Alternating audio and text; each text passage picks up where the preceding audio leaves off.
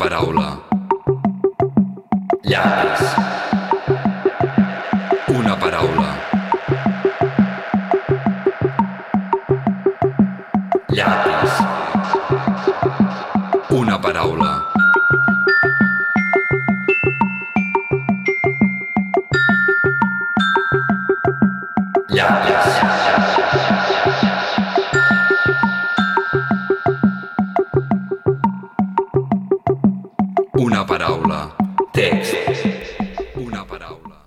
El nano bevia te al passadís.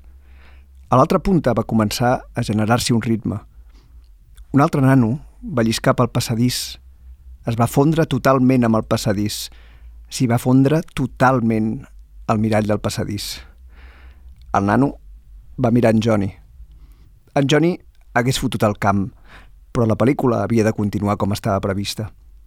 El nano va agafar en Johnny i el va empènyer contra l'armari. I li va clavar, i li va clavar fort fins al fons. El nano va desaparèixer i en Johnny va caure de genolls. Va començar a fotre's cops de cap contra l'armari. Va començar a fotre's cops de cap contra l'armari. Va començar a riure histèricament. Tot d'una, en Johnny nota que està envoltat de cavalls, de cavalls, de cavalls, de cavalls. Venen de totes les direccions, sementals blancs, brillants, argentats, amb el nas en flames. En Johnny veu cavalls, cavalls, cavalls, cavalls, cavalls, cavalls, cavalls, cavalls. Saps ballar el poni, com la Bonnie Maroni? Saps ballar el twist? Mira, es fa així, així. I el mashed potato? Fes l'alligator, fes l'alligator. Balles el twist com ta germana, ho he vist. M'encanta ta germana. Dóna'm ta germana. Em torna boig. Posar-la de genolls, tombar la panxa en l'aire i perdre el control. S'ha de perdre el control i després recuperar-lo. Ara ets tu qui està en l'aire i t'encanta. T'encanta, t'encanta, t'encanta. I fas el batussi, sí, hòstia, fas el batussi. La vida és plena de forats. En Johnny jau al seu taüt d'esperma. L'Àngel se'l mira i li diu «Rei, només saps rendir-te?» En Johnny s'aixeca, es treu la xupa de cuir, gravada al pit i té la resposta. Tens navalles de butxaca i papallones. Les millors són les automàtiques, les automàtiques. I es posa a plorar i a cridar i diu que la vida li fa mal. Navego pel meu cervell i em foto de tot pel nas. I fot-li Rambó, fot-li Rambó, fot-li Rambó, fot-li Johnny, fot-li, fes el batussi, fes el batussi. Hi ha un racó, un racó que es diu espai. És un raconet bufó a l'altra banda de les vies. A l'altra banda de les vies i aquest racó es diu T'encanta així, t'encanta així, t'encanta així, t'encanta així, t'encanta així. I la banda es diu Twistlets. Ei, nano, tranqui, val més que et calmis. De nit, al mig del bosc, hi ha un neuga negre lluent amb la crinera groga, passortits pels seus cabells sedosos i trobo una escala. No m'ho penso dues vegades i la pujo i veig que allà dalt hi ha un mar. Allà dalt hi ha un mar. Allà dalt hi ha un mar. El mar és la possibilitat. No hi ha terra. Només la terra. Allà dalt només és un mar de possibilitats. No hi ha mar. Només el mar. Allà dalt hi ha un mur de possibilitats, tret d'algú que considera les possibilitats, que considera les possibilitats allà dalt. No hi ha guardià, només la clau. Allà dalt hi ha molts murs de possibilitats. Considero la primera possibilitat. El mar m'envolta. Em planto amb les cames separades com un mariner. El mar de possibilitats. Noto la seva mà al genoll, a la pantalla. I miro en Johnny. I li passo una branca de flama freda al cor d'un home. Les onades venen com sementals àrabs, de mica en mica es fan cavallets de mar.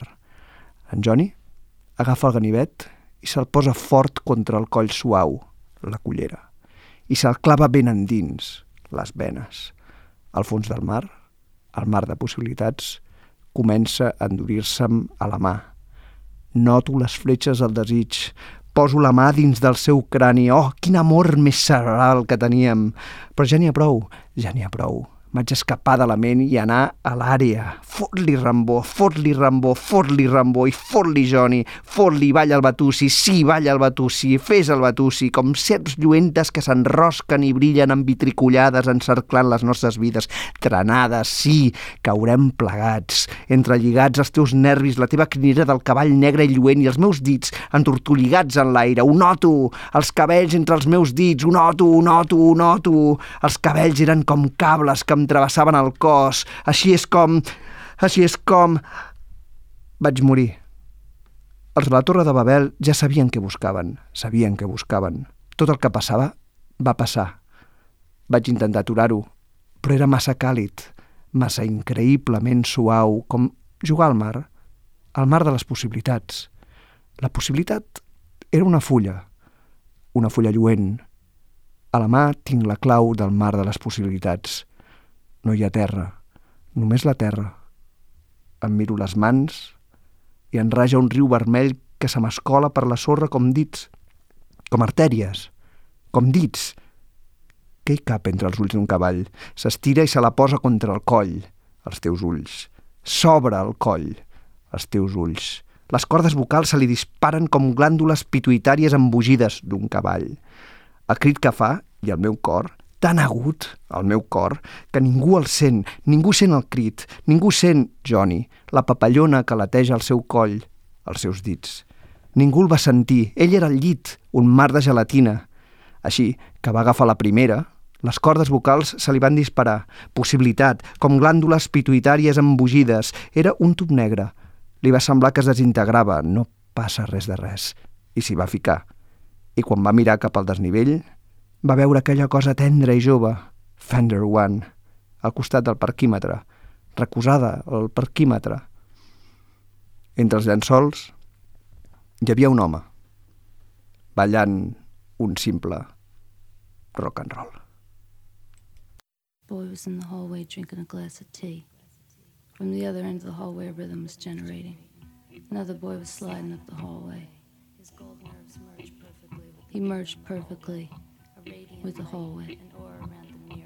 He merged perfectly the mirror in the hallway. The boy looked at Johnny. Johnny wanted to run, but the movie kept moving as planned. The boy took Johnny, he pressed him against a locker. He drove it in, he drove it home, he drove it deep in Johnny. The boy disappeared. Johnny fell on his knees, started crashing his head against a locker. Started crashing his head against a locker. Started laughing hysterically when suddenly Johnny gets a feeling he's being surrounded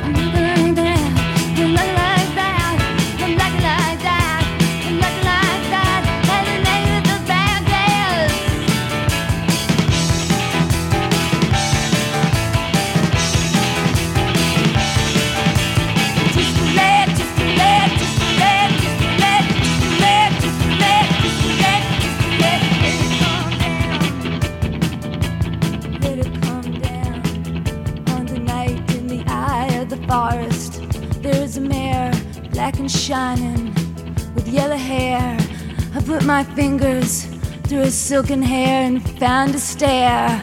And I don't waste time, I just walked right up and saw that up there. There is a sea up there. There's a sea up there. There's a sea, sees the possibility. There's no land but the land. There's no sea, but the sea. of There's no possibilities up there. Of the key. There's a except wall for of one who possibilities seizes Possibilities. One who there. seizes Possibilities. There are several sees walls all Possibilities. of possibilities Oh, up I there. seize the There First are possibility was the sea around me. I was standing there with my legs spread like a sailor. Possibilities I up felt his hand on my knee on the screen, and I looked at Johnny and handed him like a branch of coral flame in the heart of man. The waves were coming in like Arabian stallions, gradually lapping into seahorses. He picked up the blade and he pressed it against his smooth throat, spewing, and let it dip in the veins, dip in to the sea, to the sea of possibilities. Dip in, it started hardening in my hand, to the sea, and I felt the arrows of possibilities. I put my hand inside his cranium. Oh, we had such a brainiac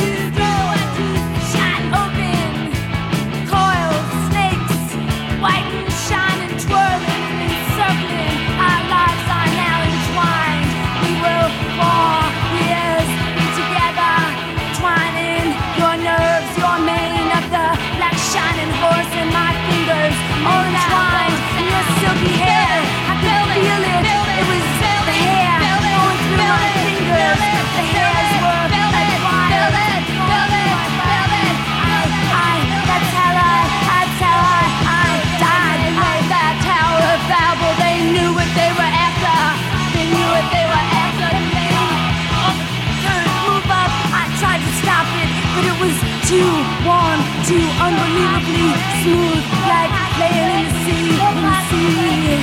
No possibilities. Possibility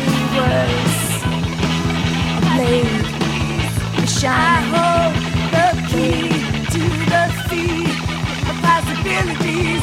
There's no man but the man. Look at my hand, and there's a red stream. Went streaming like arteries. Between like fingers. the eyes of a horse. Blade pressing it against his throat. Your eyes. He opened his throat. Your his vocal cords started shooting like of a horse. Had pituitary glands. The scream he made. My heart so high. Nobody heard. No one heard that cry. No one heard the butterfly flapping in his throat. Nobody His fingers heard he was on that bed, it was like a sea of jelly. And so he seized first his vocal cords shot up possibility had pituitary glands. It was a black tube. He felt himself disintegrate. Nothing happened. Go inside the black tube. Said when he looked out into everything deep,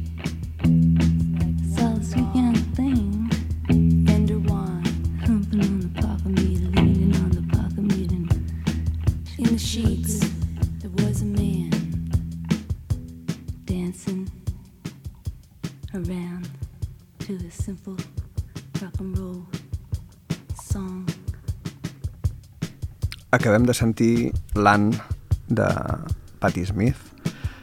I això és Fans de l'Alcover Moll, un programa que comença ara mateix i serà un programa dedicat a les lletres de les músiques de tots els gèneres i estils i èpoques de, de la música i ens fixarem en tot allò que estructura les cançons des del punt de vista lletrístic, que acostuma a ser un, un aspecte que no atrau l'atenció que hauria de traure perquè és tota una mina que val molt la pena explorar.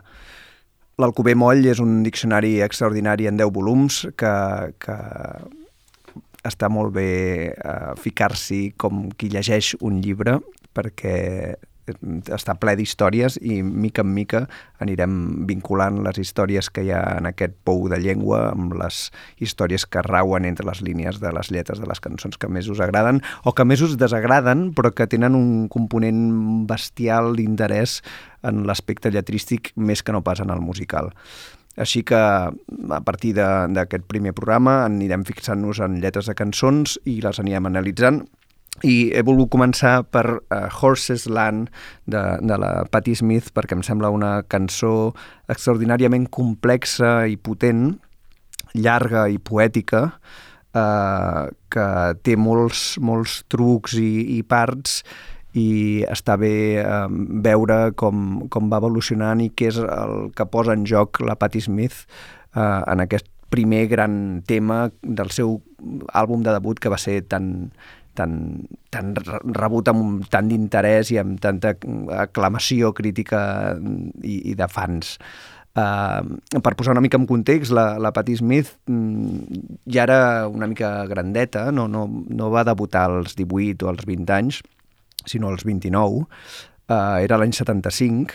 La Patti Smith feia mm, 8 o 9 anys que estava a Nova York i va arribar-hi com una fan del rock and roll i es va posar en els cercles poètics i musicals undergrounds i va anar creixent eh, escoltant el Hendrix i, i llegint els beatniks i els, els eh, poetes maleïts francesos.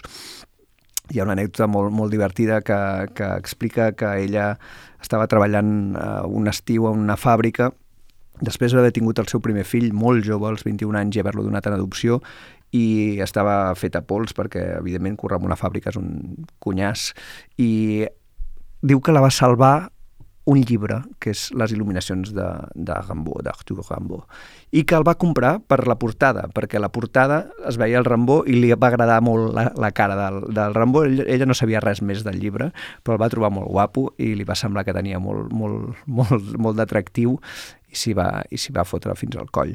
Um, el seu gran amic era Robert Mapplethorpe, uh, el, el fotògraf, i vivien junts i van tenir una, una gran història d'amistat i amor. Um, ell seria el que faria les portades dels seus discos i en aquest ambient contracultural i underground la, la Patti Smith va anar creixent fins que va formar una banda uh, i, i la van fitxar ben d'hora i, i va treure aquest disc extraordinari. Uh, la composició de Horses està plena de, de tot aquest món eh, que tant li agradava a la Patti Smith. Aquesta barreja entre poesia eh, experimental, eh, spoken word i, i pur rock and roll. Si ens fixem en un dels versos que, hi ha, que, que es va repetint en la cançó, és uh, Do the Watusi o, o Do the Bonnie Moroni, que, que són versos que venen de, de Land of Thousand Dances, que és una cançó uh, soul dels, dels anys 60 que, que havia sigut un super mega hit i ella agafa aquesta estructura i també agafa l'estructura de, de, de Johnny B. Good, del Chuck Berry, Uh, I Chuck Berry, no sé si recordeu que va dient Go Johnny Go, uh, Johnny Be Good, i ell en comptes de dir Go Johnny Go, diu Go Rambo.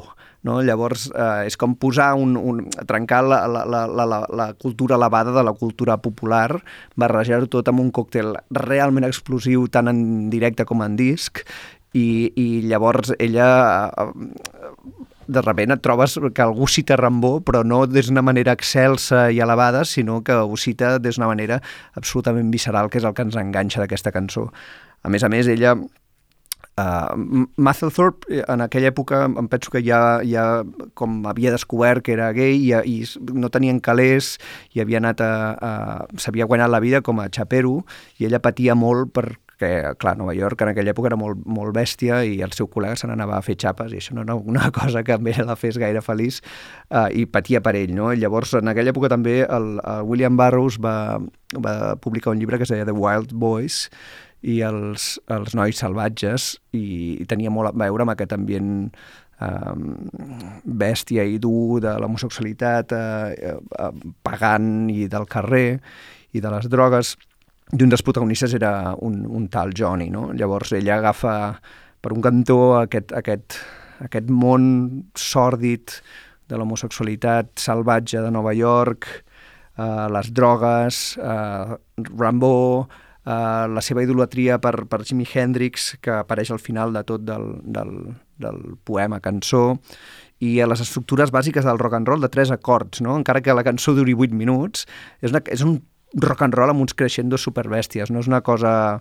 no és una jam session, o sigui, no és una cosa de Grateful Dead, de fumat un canuto i estigues allà flipant, que m'encanten els Grateful Dead, vull dir, no, no, res, res a dir contra les jam sessions, però aquesta cançó és una cançó espírica, és una cançó que crida a la revolta, no? I quan diu Go Rambo és una espècie de fot-li, fot-li, fot-li, fot-li fort, no? I aquesta energia que va creixent i va creixent i va creixent i va creixent. A mi sempre m'ha semblat que aquesta barreja entre alta literatura i rock and roll era el que feia la Patti Smith més, més brutal.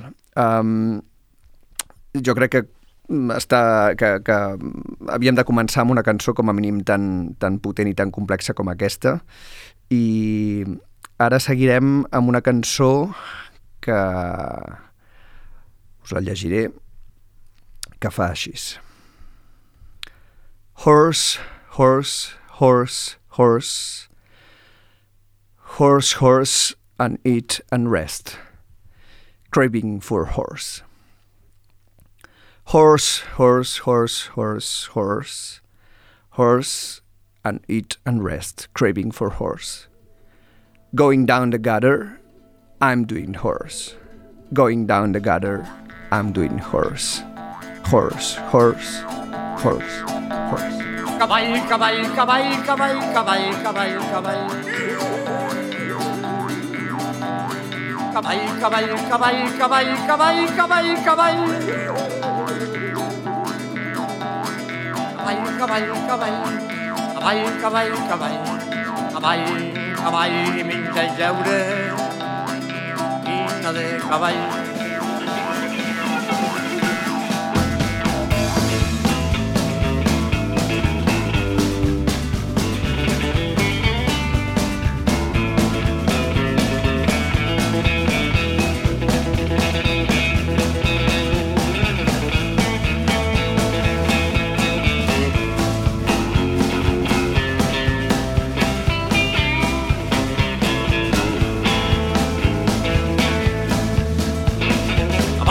Cavall, cavall, cavall, cavall, cavall, cavall, cavall. Cavall, cavall, cavall, cavall, cavall, cavall, cavall. Cavall, cavall, cavall, cavall, cavall, cavall, cavall, cavall, menja i jeure, vina de cavall. Boter avall, Cavall de cavall. Cavall, cavall, menja i jeure. Quina de cavall. Cavall, cavall, vinga a jeure, vinya de cavall.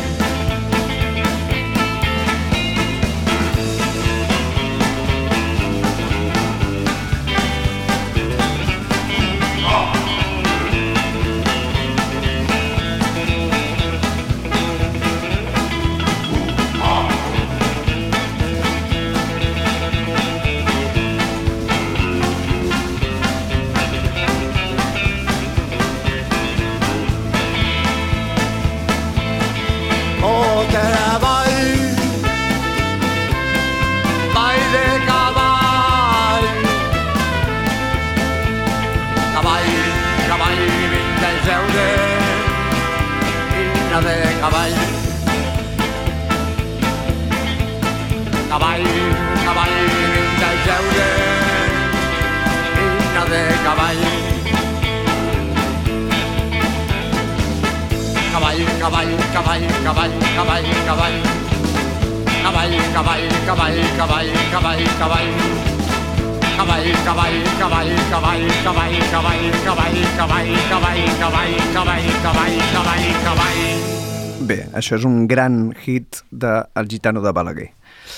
Es diu Cavall, eh, paraula que s'ha dedicat a, a repetir. No, no he comptat les vegades que ho repetia, però gairebé deu ser tantes vegades com la Patti Smith eh, repetia Horses a la seva cançó extraordinària. Um, això és un hit del Gitano de Balaguer, com deia, del seu disco Diumenge de Grams, que ve molt a tom, ara que és Setmana Santa. Um, I el Gitano de Balaguer, per qui, per qui no el coneixeu, és uh, un gran músic català eh, que, que es va dedicar a cantar les, les, es dedica a cantar les, les bondats de, de l'heroïna i de la cocaïna i de, bueno, és una espècie d'apòleg de, de, de fotre's drogues dures. Uh, ell ho ha experimentat a la seva pròpia pell i en va fent aquestes rumbes o countries o el que sigui que faci falta. El, el, a les eleccions municipals del 2011 es va presentar mm, per alcalde a, a Balaguer. Um, va registrar el partit polític el Gitano de Balaguer, que és EGB, i, i això és una, era una formació política emmarcada en el moviment Juanchi, que no sé si el coneixeu, però és el corrent polític creat per Ariel Santamaria, l'Elvis de Reus, líder de la coordinadora reusenca independent, la Cori. Uh, és a dir, aquí tenim un imaginari bastant potent. Uh, si comparem la lletra de la Patti Smith amb la del Gitano de Balaguer, ens podem adonar una miqueta de la complexitat i de la senzillesa d'una i de l'altra. Um, diguéssim que el que les uneix és el cavall, la droga i la repetició, però poca cosa més, perquè una ve d'un gran lirisme i una gran construcció i complexitat i, i, i durada, i el, el que fa el gitano és tirar milles amb la repetició de, de, la, de la drogadicció i, i que, que té molta gràcia perquè té aquest ritmillo country amb el que va encavalgant, mai més ben dit, la, la paraula de Marres, però hi ha un parell de, de paraules que fa servir que, que m'han fet anar a buscar a l'Alcover Moll, perquè no eren paraules que sortien al diccionari. Una, eh, bueno, sobretot una, que és botera. Diu, botera avall, eh, quina de cavall. Botera, què és botera? Llavors anem a l'Alcover Moll, que per sort està online, per qui no el tingui a casa seva els 10 volums, i a la segona accepció diu, perquè la primera és uh, ofici de fer vots, no? de, de, de vots o votes. Uh, però en, en la segona és forat i conducte per on se'n va al barranc l'aigua de pluja dels carrers, és a dir, en castellà, Alcantarilla. Per tant, Botera Vall eh, és per la claveguera, que és el que t'acaba passant si et fots molt de cavall. Um, així que després d'haver consultat l'Alcover Moll com cal, um, podem dir que la, que la lletra del Gitano Balaguer està, està, ja, ja, ja li hem trobat el què, que no, no tenia gaire cosa més, i ara donarem la benvinguda a una convidada.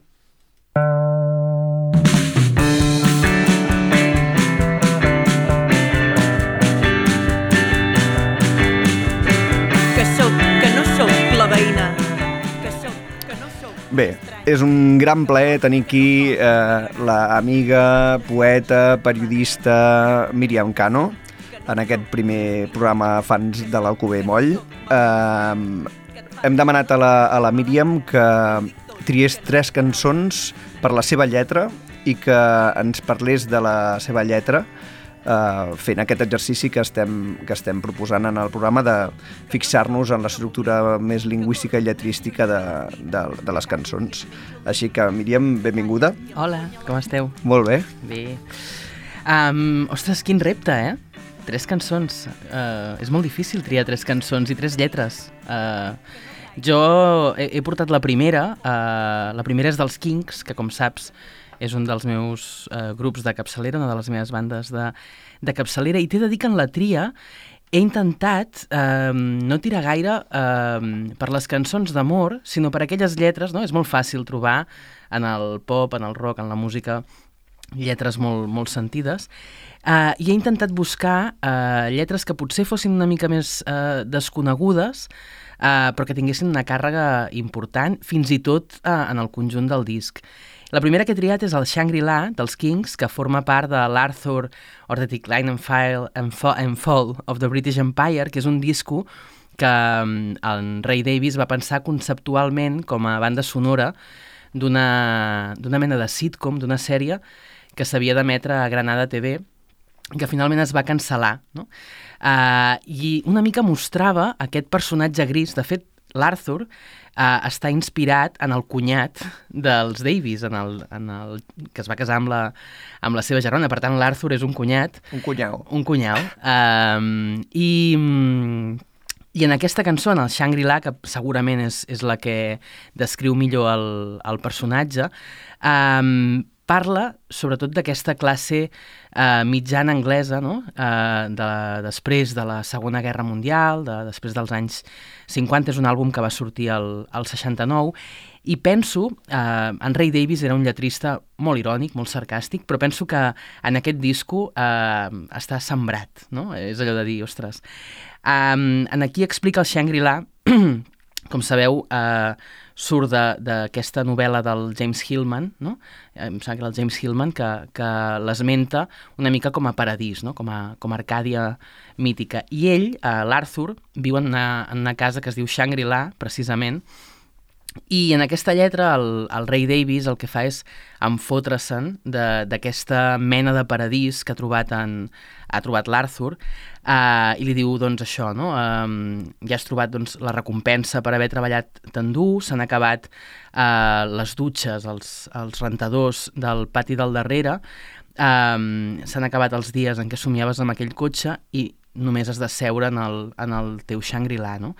Um, I surten coses que a mi em semblen molt, molt interessants, no? Uh, com per exemple el, el, la idea, que jo crec que encara perviu, uh, diu, diu l'homenet que agafa el tren té una hipoteca que li penja sobre el cap, però està massa espantat per queixar-se per queixar perquè ha estat condicionat eh, d'aquesta manera i passa el temps i paga els seus deutes i té eh, una tele i una ràdio per 7 shillings a, a la setmana, no? I tota l'estona eh, fa aquest joc amb la ironia de dir què et penses, no? si en el fons no tens absolutament res.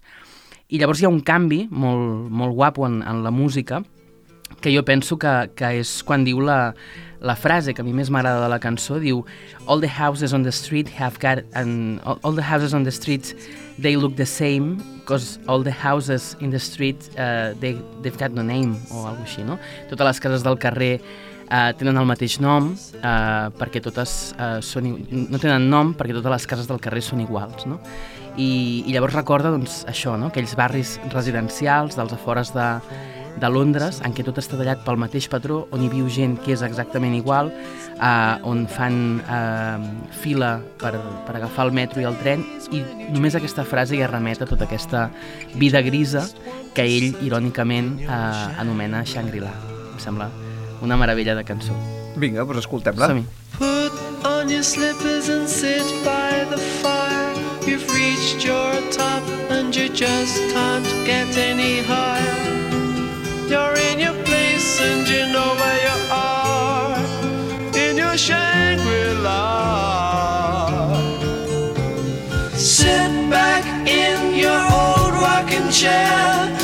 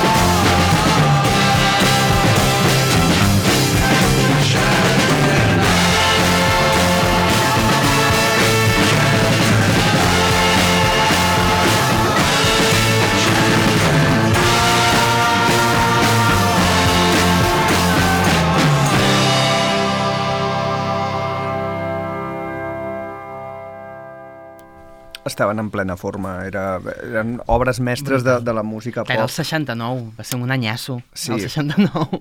A més, és molt divertit la, el contrast que hi ha entre la- l'alegria de la cançó i lo depriment que és el que explica, no? Sí. Ai, estàs amb les teves sabatilles al costat del foc i ja, i ja no hi haurà res millor a la teva vida, no? No. I és com... Ah! Sí, sí, és una, jo penso que és una cançó que, com deia abans, explica d'una manera molt irònica i molt terrorífica el que és la il·lusió de la classe mitjana, no? Sí, sí, no I ho molestin el meu, gos, el meu gosset. El meu gosset. Ara seria com mirar Netflix i, i menjar un, I menjar no un- sé què sí, sí. i que ningú et molesti, no? I dius, hòstia, Sí, per, sí. Això, per això tanta història, no? Exacte, és terrorífic. Què més tenim? Doncs mira, uh, t'he portat també una, una cançó que a mi m'agrada molt, de Jefferson Airplane, del Surrealistic Pillow, uh, del 1967. També ja, bueno, ja ens coneixem, ja, ja la cosa va per aquí, que es diu White Rabbit, i és un homenatge, uh, o és una cançó inspirada en l'Alícia al País de, de les Meravelles. L'hem de posar en context perquè és una cançó que, que esclar, està escrita en l'auge de l'àcid, no? I, i per tant també hi ha tota aquesta història no, d'aquest component una mica lisèrgic de l'Alícia al, al País de, de les Meravelles. I és una cançó, jo penso, amb, amb diferents capes, no? Uh, D'una banda, jo sempre li he trobat uh, una, una cosa que sovint com a criatures hem, hem pensat, no? que és uh, quan llegíem contes de, de petits sempre hi havia pocions, uh, píndoles, coses que et canviaven l'estat, que et feien màgic, però després quan la teva mare et donava una píndola o, o un xarop no passava res, no? I, I la primera frase de la cançó sempre m'ha... Diu, diu, one pill makes you larger uh, and one pill makes you smell, small and the ones that mother gives you don't do anything a- at all, no? És boníssima. I és boníssima aquesta, aquestes dues primeres, aquests dos primers versos de, de la cançó. Uh, I això, clar, això per una banda. Després hi ha tota aquesta part uh, del final, sobretot, um, que, que repeteix feed your head, feed your head, no? que té a veure, d'alguna manera també, amb, amb la ingestió, amb el consum de- d'àcid, aleshores, per obrir la ment. Um, diuen que aquesta cançó va ser escrita després de- d'escoltar 24 hores seguides, després d'una pujada d'àcid, al, un disco que no recordo del Miles Davis, no? però 24 hores després d'una pujada d'àcid eh, van, van conduir això, no? Uh, I llavors, clar, hi ha d'una banda aquesta cosa més lisèrgica d'obrir la ment i les portes de la percepció i, i tot plegat, però també, uh, el 1967, també era un moment en què Feed Your Head també anava molt uh, per, la, per la cosa d'alimentar uh, l'esperit crític, no? Justament veníem uh, de sentir aquesta crítica a la classe mitjana uh, i era una cosa que estava naixent, que a més a més, doncs, uh, hi havia el, el Vietnam, els hippies, tot plegat, per tant, també hi ha um, aquesta cosa de, de el, aquest feed your head d'alimentar um, l'esperit crític més, més enllà de les drogues.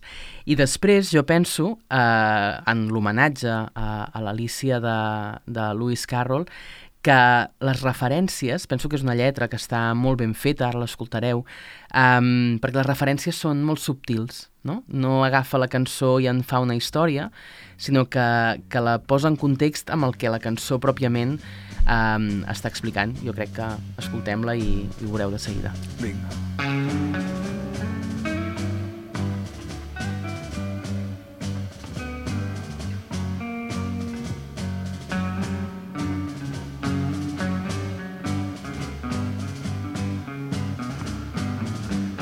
One pill makes you larger, and one pill makes you small. And the ones that mother gives you don't do anything at all. Go ask Alice when she's ten feet tall. And if you go chasing rabbits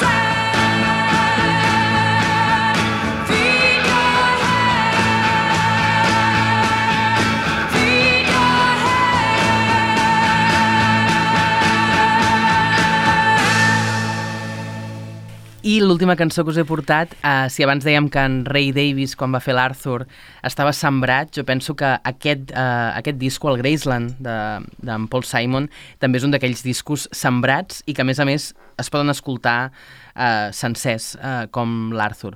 Uh, la cançó que dona nom al, al disco és Graceland i uh, tot i que ell sempre diu que Graceland va ser un, una, una paraula en què les síl·labes anaven bé i tot plegat, eh, quan la va composar ell s'acabava de, de separar de la Carrie Fisher, de la princesa Leia, eh, estava molt tocat, i, i el que explica en aquesta, en aquesta cançó um, és uh, un viatge que ell fa amb el seu fill de, de 9 anys cap a Graceland. No? Um, no, a mi no em queda mai clar si va en cotxe, si va en autobús, si els fantasmes i els empty sockets, la gent d'ulls buits que, que el segueixen van amb ell. Jo diria que és un... Sempre me l'he imaginat com un, com un viatge en cotxe. I hi ha diferents coses que m'agraden d'aquesta cançó. A banda de que el disco en, en si és una meravella, perquè és quan ell venia... Eh, quan ell va estar-se a Sud-àfrica, va captar tot el, tot el ritme, les cançons. Els coros d'aquesta cançó, per exemple, són dels Everly Brothers, vull dir que és com... Estem tot. parlant del 1986? 1986, exacte. Mm. Um, I ell uh, comença la cançó dient que el, el delta del Mississippi brilla com una guitarra nacional, no? aquelles guitarres metàl·liques, um, i se'n va al bressol de la Guerra Civil. No?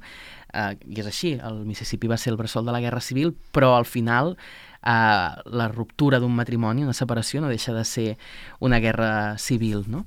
Um, i, I diu que, que bueno, que tenen raons per creure que els rebran a Graceland i Graceland al final és un lloc de peregrinatge pels, uh, pels amants de l'Elvis, del rock, um, etc. I és una cançó que parla d'un desamor um, d'una manera en, la, en la tornada uh, molt, molt punyent i com que tenim molt poquet temps i m'agradaria escoltar uh, la cançó, uh, us en destacaré uh, només uh, quatre coses. Um, en primer lloc, la, la tornada, um, que diu ella torna per dir-me que ha marxat com si no sabés, uh, com si no conegués el meu propi llit, que em, em, sembla un, em semblen dos versos meravellosos, no? És en plan, uh, ja ho sé que no hi ets, no? I diu, com si mai m'hagués adonat la manera com es raspallava el cabell des, de, des del front. I ella em va dir, uh, perdre l'amor és com una finestra al cor, tothom veu que t'has trencat i tothom veu com bufa el vent, no? I, bueno, clar, és, és brutal, no?, aquesta definició de, de, de la separació. I després, eh, al, al cap d'una estona, eh, parla de, bueno, de la noia de, de Nova York, que és un, un trampolí humà. Ja sabeu que Uh, el, el Paul Simon i la Carrie Fisher van estar només casats nou mesos, però van tenir anades i vingudes durant molts anys després i diuen que aquesta, aquesta part de la New York, uh, la, la noia de Nova York, um, és aquest anar i venir. No? De... I, I al final diu una cosa que m'agrada molt, diu, diu, ja, diu per, per raons que no sé explicar, hi ha una part de mi que vol veure Graceland i potser eh, eh, estaré obligat a defendre, a defensar cada amor i cada final, diu, o potser no hi haurà obligacions, però eh, crec que hi ha una raó per pensar que tots eh, serem benvinguts a Graceland, no? I llavors, clar, la cançó s'acaba amb aquesta història de dir, ostres, um, és aquest viatge de reconstrucció, no? de dir, ostres, m'he separat, estic fatal, no sé què, m'agafo el nen i me'n vaig al, al, al Mississippi, no? a, en un lloc que és com la meca de tota aquesta gent no? que, que busca alguna cosa i per ell, jo penso, i això potser és eh, mitomania barata, eh? però té molt a veure aquesta recuperació eh, amb fer, jo penso que el, el seu millor disco, amb tornar a les arrels de la música d'una banda, la música eh, popular, va ser Elvis finalment qui va eh, eixamplar eh, tota aquesta visió de la música popular i de l'altra banda amb tota la seva experiència a Sud-àfrica. No? Per tant, tota la seva recuperació que té molt a veure amb la música i amb parir un disco com el Graceland penso que s'expressa en aquesta cançó i És em molt sembla cu- és- superbonic. És molt curiós perquè torna a passar una miqueta com amb Shangri-La, no? perquè el Mhm. tema no deixa de ser una mica fumut, és a dir, és, és la, una ruptura molt forta que et deixa fet pols i en canvi el disc sencer i aquesta cançó en particular són extremadament lluminosos. Sí, molt, molt, Això molt és... Quan hi ha aquesta combinació entre una lírica molt treballada i fumuda perquè explica coses com, és a dir, la, la, la frase i la metàfora del, del, del cor i de la finestra i el vent que passa quan t'han trencat el cor perquè t'has quedat buit, és de- d'una d'una cruesa total. Sí. Però si te la canta com amb, aquesta, amb aquest permanent somriure d'orella a orella amb el que canta el Paul Simon, el- el- l'efecte és com entre més devastador i absolutament no devastador, Sí. no? És una combinació molt, molt curiosa de complexitat de- d'emocions que crec que és una de les bases de, de, la, de la música, de la lletra i la música Sí. de, de, de l'obra del, del Paul Sí, Simon. jo penso que és un dels grans lletristes de, de, de la música eh, Del popular segle americana, del segle XX, sí, sí, sí, per i mi és un dels, dels grans lletristes del segle XX i en aquest disc ho demostra... Dubtava, no? Pensava, portes, port, portes l'American Tune, portes el Graceland, però és que clar, tota Tot la discografia de Paul Simon és, és una meravella, eh, tant en la lírica com en la música, però bueno, al final m'he decidit pel Graceland, que sempre té aquesta capacitat de, ai, no, de fer-me posar una mica la pell de gallina, d'imaginar-me la llama al nano de 9 anys anant pel Mississippi. O sigui que Som-hi, doncs. som-hi. The Mississippi Delta was shining like a national guitar. I am following the river down the highway through the cradle of the Civil War. Graceland, Graceland, Memphis, Tennessee. I'm going to Graceland. Poor boys and pilgrims with families, and we are going to Graceland. And my traveling companion is nine years old. He is the child of my first marriage.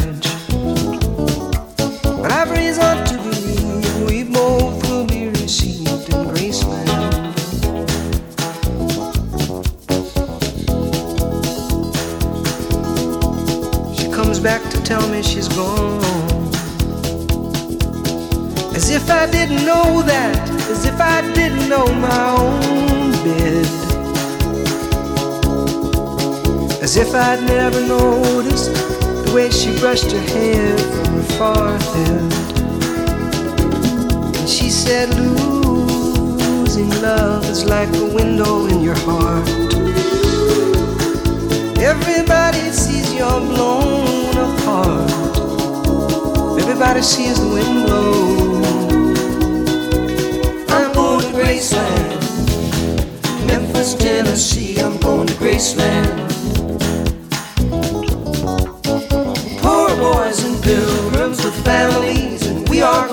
Graceland. And my traveling companions are in empty sockets. I'm looking at ghosts and empties.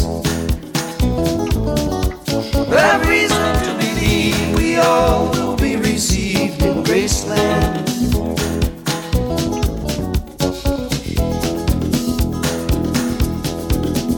There is a girl in New York City who calls herself the human trampoline. Sometimes when I'm falling, flying, tumbling in turmoil, I say, Whoa, so this is what she means. She means we're bouncing into Graceland. And I see losing love is like a window in your heart. Well, everybody sees you're blown apart. Everybody feels the wind blow. Graceland, I'm going to. For reasons I cannot explain, there's some part of me wants to see. And I may be obliged to defend every love, every ending, or maybe there's no obligations now. Maybe I have a reason to believe we all